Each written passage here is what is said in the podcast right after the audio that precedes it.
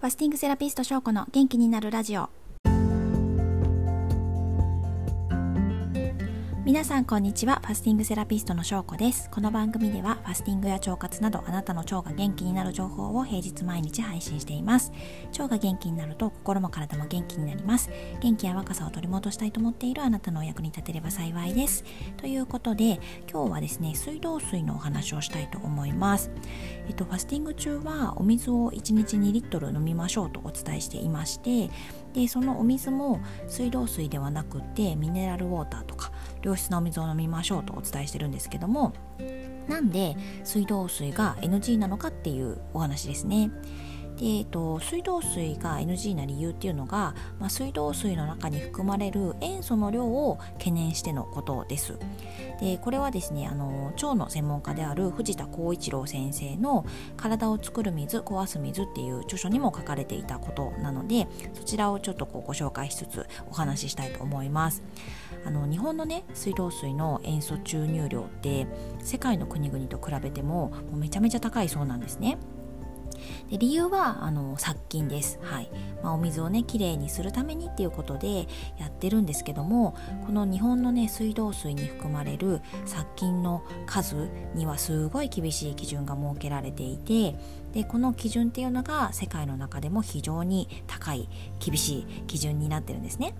えーと、例えばあの WHO では水道水の中の大腸菌の数大腸菌群の数が、えーと、100回検査して、まあ、5回ぐらい5回以内だったら出てきても OK みたいな感じで言ってるんですけどもそれに対して日本は、まあ、例えば100回検査しても絶対0回でないといけないあの出てきてはいけないっていう厳しい基準を設けています。そのためにもう世界でもね類がないぐらいに水道水に塩素を注入してもうめちゃめちゃ殺菌みたいな感じでやっているそうなんですね。で、えっと、水道水に含まれるその塩素の量が多いとなんで飲み水として良くないかっていうとこれはですね塩素によって必要な腸内細菌まで減少させてしまうからなんですね。で、えっと、私たちの腸には1000兆個ものあの腸内細菌が住み着いていてでそれによってあの免疫機能の働きを助けてくれています。なので人の免疫力っていうのは腸内の状態によって変わってくるんですけれどもこの多種多様な腸内細菌がきちんとこう腸内に広がっているねお花畑のように広がっている状態が良い状態と言われているんですけれどもそれが水道水に含まれる塩素がこのもう多種多様な腸内が腸内細菌が広がっている状態を荒らしてしまうというふうに考えられています。で塩素って、えっと、水に入るといろんな化学変化が起きてでその結果酸素を出すんですねでこの酸素が酸化力が強くって殺菌作用があるっていうことになるんですけどもでこの水道水の殺菌力はそれこそその大腸菌のねあの生息を一つも許さないっていうほど強力なわけじゃないですか。なんだけども、えっと、大腸菌ってあのすごいねそんなにこう腸の中にいる大腸菌はあの欠かせない存在なんですよ。どういうことかっていうと大腸菌は腸に入り込んだ有害な病原菌を排除してくれたりとか、えーと、食物繊維を分解してくれたりとかビタミン類を合成してくれたりとか便を形成してくれたりとかするのであのー、なんつうのかなそのあいてほしい存在なんですね。でそんな大腸菌をもやっぱ殺菌してしまうのが水道水なのでそれで飲み水としてはおすすめできないということになります。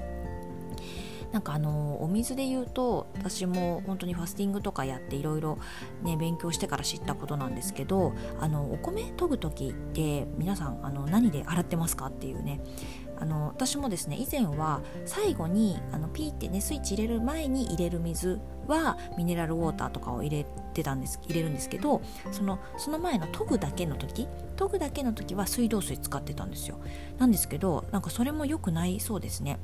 っていうのもあのお米ってむしろその最初に研がれる時の水をめちゃめちゃ吸い込むみたいな話を聞きましてそれでね、まあ、今はあの浄水型のウォーターサーバー使ってるのでそのお米を研ぐところからウォーターサーバーの水を使って研いでたりしています。はいまあ、改めてね私たちの体の60%はお水でできているのでなんか綺麗なお水を取り入れることで体の中から綺麗になってくるんじゃないかなと思っております。はい、